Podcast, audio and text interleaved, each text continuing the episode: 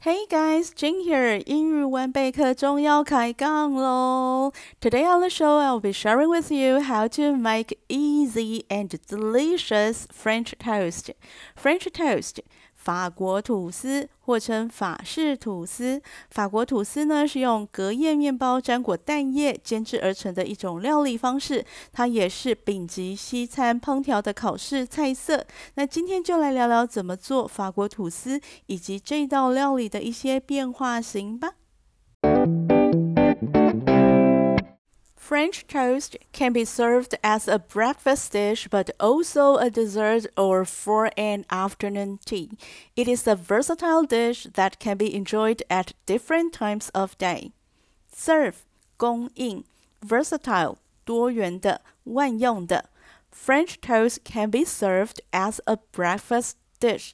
法国吐司可以当做早餐。 but also as a dessert，也可以作为甜点，or for an afternoon tea，或者是当做下午茶。It is a versatile dish，这是一道用途广泛的菜肴，that can be enjoyed，它可以被享用。At different times of day，在一天当中不同的时段。 French toast can be served as a breakfast dish, but also as a dessert or for an afternoon tea. It is a versatile dish that can be enjoyed at different times of day. 上个礼拜已经开学喽，应该有很多朋友跟我一样，又要开始早早早起做早餐的日子。不止这样，还要准备放学后补习前用来填肚子的下午茶点。所以今天就来聊聊法国吐司的做法，因为法国吐司就是一种任何一个时段端出来都不会觉得突兀的一道料理，不会有人质疑。早餐吃这个对吗？或者说，有人下午点心在吃这个的吗？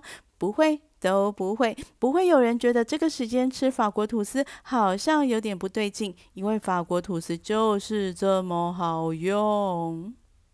French toast doesn't require any fancy ingredients. It can be made with minimal ingredients, making it the perfect option for those who want to keep things simple in their kitchen.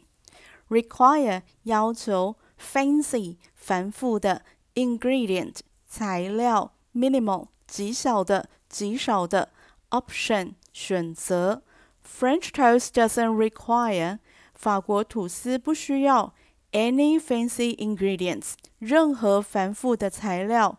It can be made，它可以被制成 with minimal ingredients，用最少的原料，making it the perfect option，是完美的选择。For those who want to keep things simple，对那些想做简单料理的人来说，in the kitchen，在厨房里。 French toast doesn't require any fancy ingredients. It can be made with minimal ingredients, making it the perfect option for those who want to keep things simple in the kitchen. 法国吐司所需要的材料非常的少，备料的部分相对简单，使用的器具也很少。它的好处就是不需要分开处理吐司和鸡蛋，把煎蛋和烤吐司在一个平底锅里面完成，几乎可以说是一个步骤就能够完成的料理。So let's dive right into the recipe and start making some delicious French toast. Dive into 很快的、很热情的投入 recipe 食谱。Let's dive right into the recipe，让我们直接研究食谱。And start making some delicious French toast，开始制作美味的法式吐司。So let's dive right into the recipe and start making some delicious French toast. 啊，再怎么简单的料理，动手前呢，还是要先浏览过食谱。确保手边材料器具都备齐了，再开始动手。因为啊，最近鸡蛋很难买，不像以前缺了鸡蛋马上出门买就有啊。现在超市货架上不一定有蛋，而鸡蛋是法国吐司很重要的材料之一。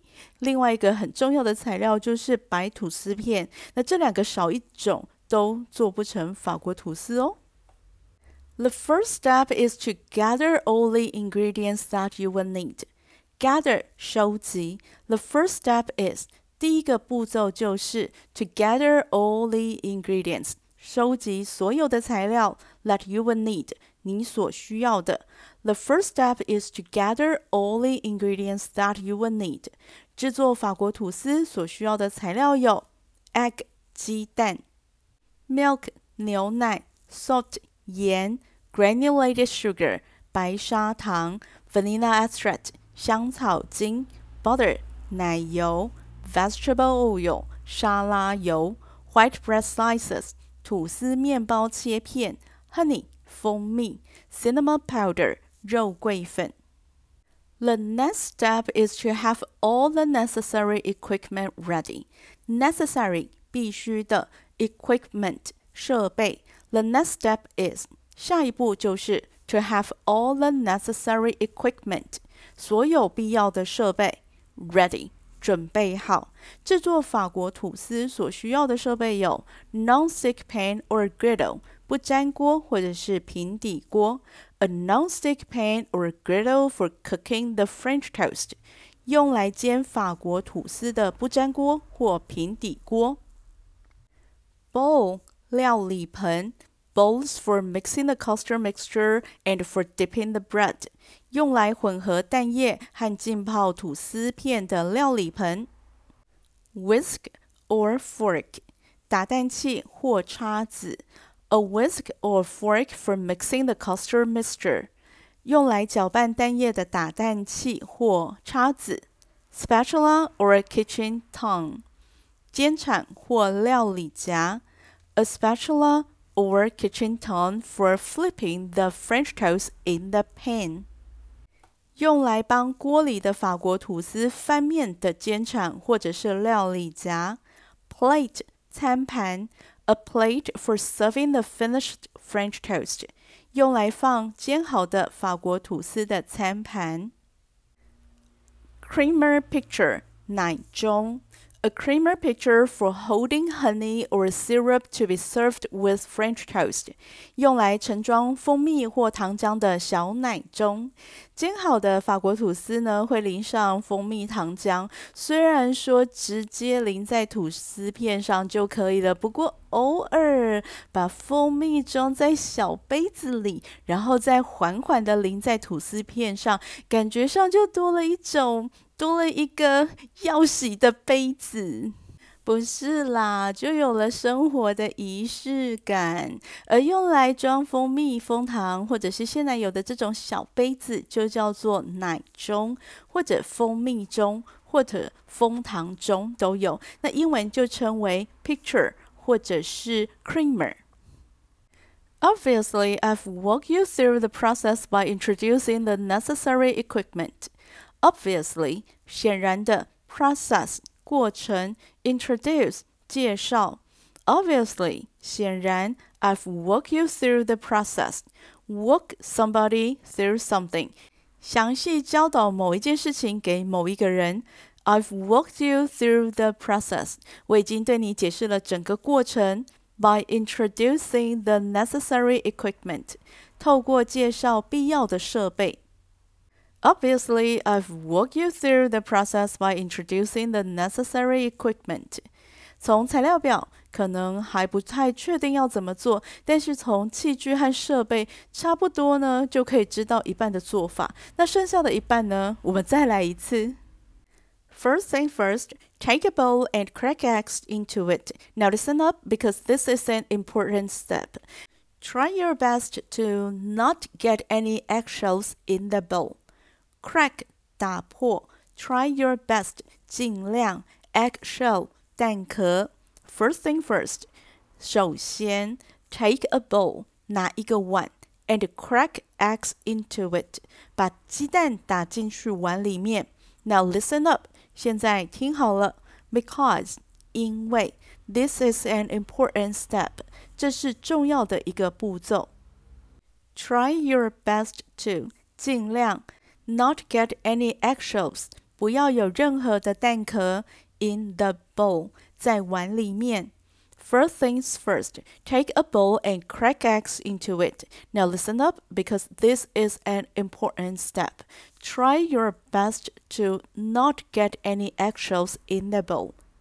可是听说蛋壳是很好的钙质来源呐、啊，那掉一两片蛋壳在蛋液里面，应该是没有关系的吧 ？Milk, cheese, and green leafy vegetables are better sources of calcium than eggshells.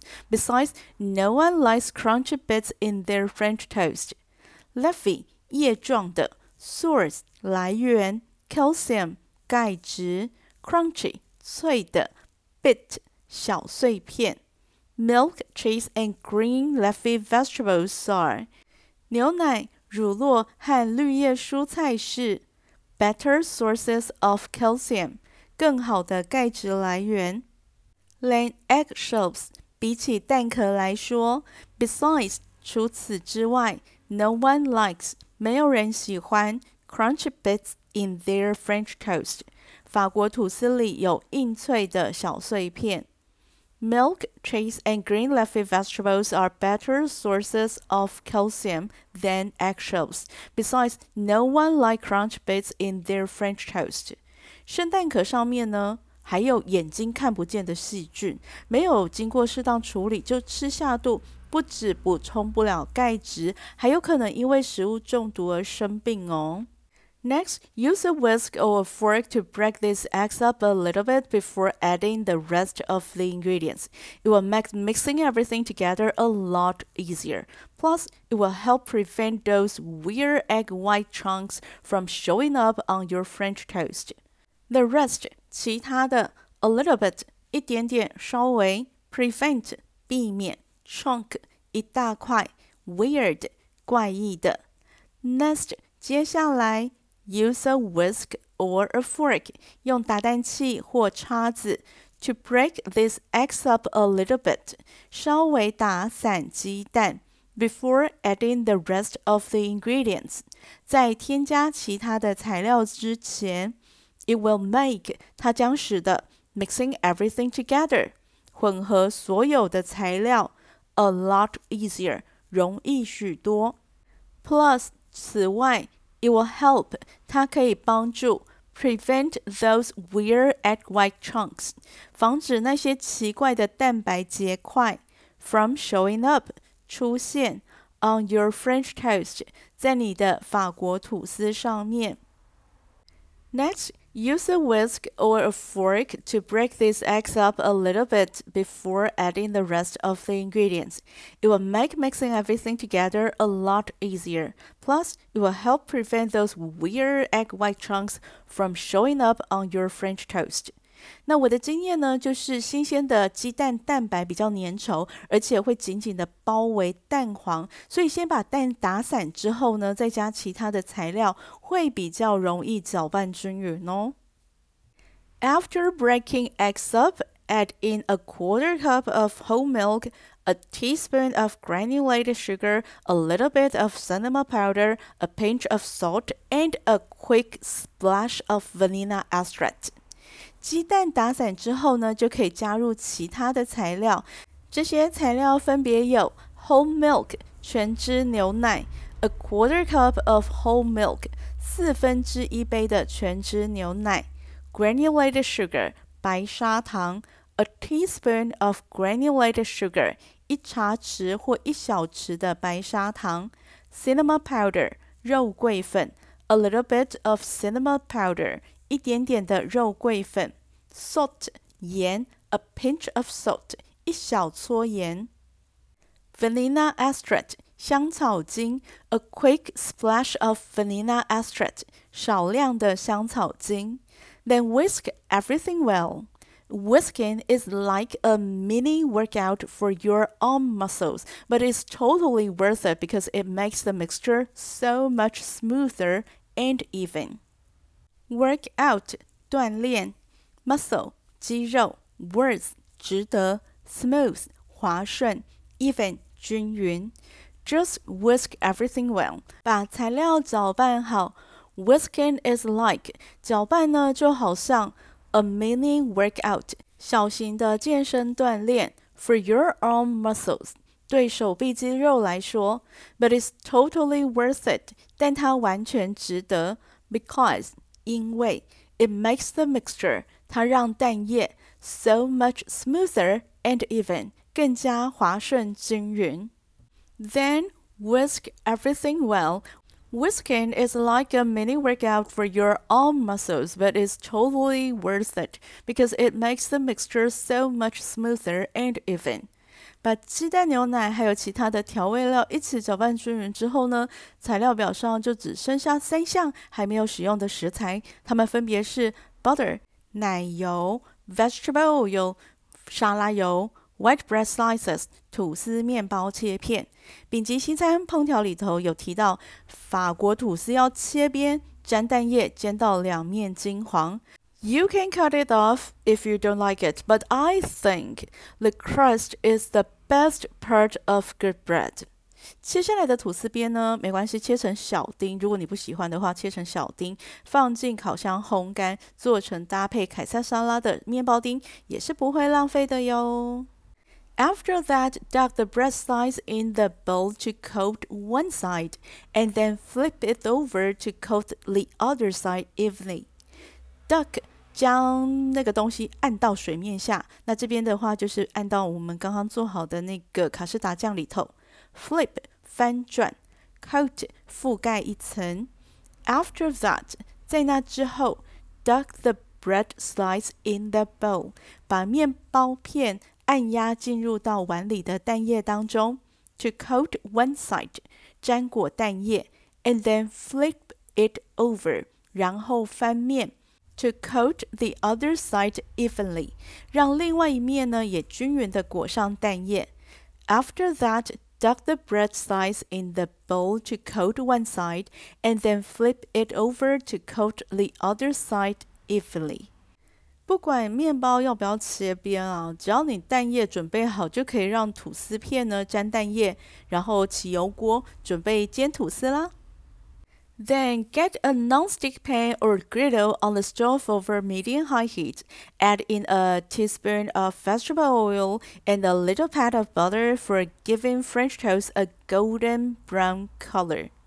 Then 然后 Get a non-stick pan or griddle，用不粘锅或者是平底锅。On the stove，在瓦斯炉上。Over medium high heat，开中大火。Add in one teaspoon of vegetable oil，加入一小匙的沙拉油。And a little pat of butter，和一小块的奶油。For giving French toast a golden brown color，让法式吐司呢呈现金黄色。then get a non-stick pan or griddle on the stove over medium-high heat. Add in a teaspoon of vegetable oil and a little pat of butter for giving French toast a golden brown color. 那如果只用奶油来煎法国吐司，恐怕蛋还没有熟，它表面就黑掉了。因为奶油的熔点是比较低的，燃点是比较低的，所以锅里面呢就需要加入沙拉油来提高油的燃点，让蛋液可以熟透。而吐司的表面呢，又有奶油焦化反应之后，可以呈现漂亮的金黄色泽。Let the slice cook for a couple minutes until it gets nice and golden brown on the bottom, and then cook it on the other side. Bottom 底部。Let the slice 让面包片 cook for a couple minutes 煮几分钟 until it gets 直到它变成 nice and golden brown 呈现金黄色 on the bottom 在底部 and then cook it 然后再煮 on the other side again, 另外一边。Let a slice cook for a couple minutes until it gets nice and golden brown on the bottom, and then cook it on the other side again. 当吐司片的两边都上色，蛋液也都全熟，就可以起锅放到餐盘上面了。Pour some delicious maple syrup right over top.